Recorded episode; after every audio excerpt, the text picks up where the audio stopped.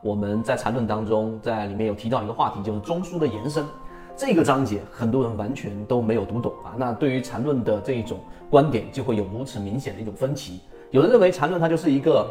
非常实用性的这一个国内的系统的交易的模式。那同样也会有人认为缠论是故弄玄虚，在里面绕来绕去，把人都给绕晕了。我们认为后者实际上没有认真的去读进去。所以今天我们就拿这一个章节来给大家讲讲到底什么是盘感，这是我们讲第一个话题。那什么叫做中枢的延伸呢？我们是不是就经常会有这种情况？就这个走势，用这种分析可以这么去看，也好像也得出另外一种结论，可以上涨，也可以下跌，也可以盘整，就像专家所说。所以这个时候就是多异性所带来的问题。好，第三点就是缠论当中引入的这个交易模式当中的实战性了。它对于我们所说的这一种走势，它有一个非常明显的划分。举个例子，例如说我在看的是一个这个一分钟级别的一个走势。那过程当中有一个明确的一个划分，就是只要走到三段以上，它就代表的这个中枢已经扩扩张到了更大级别。怎么样去理解？很好理解，一分钟走势只要三段以上，它就能形成一个五分钟走势，这一点能理解。那三段五分钟以上的走势就自然会形成一个中枢，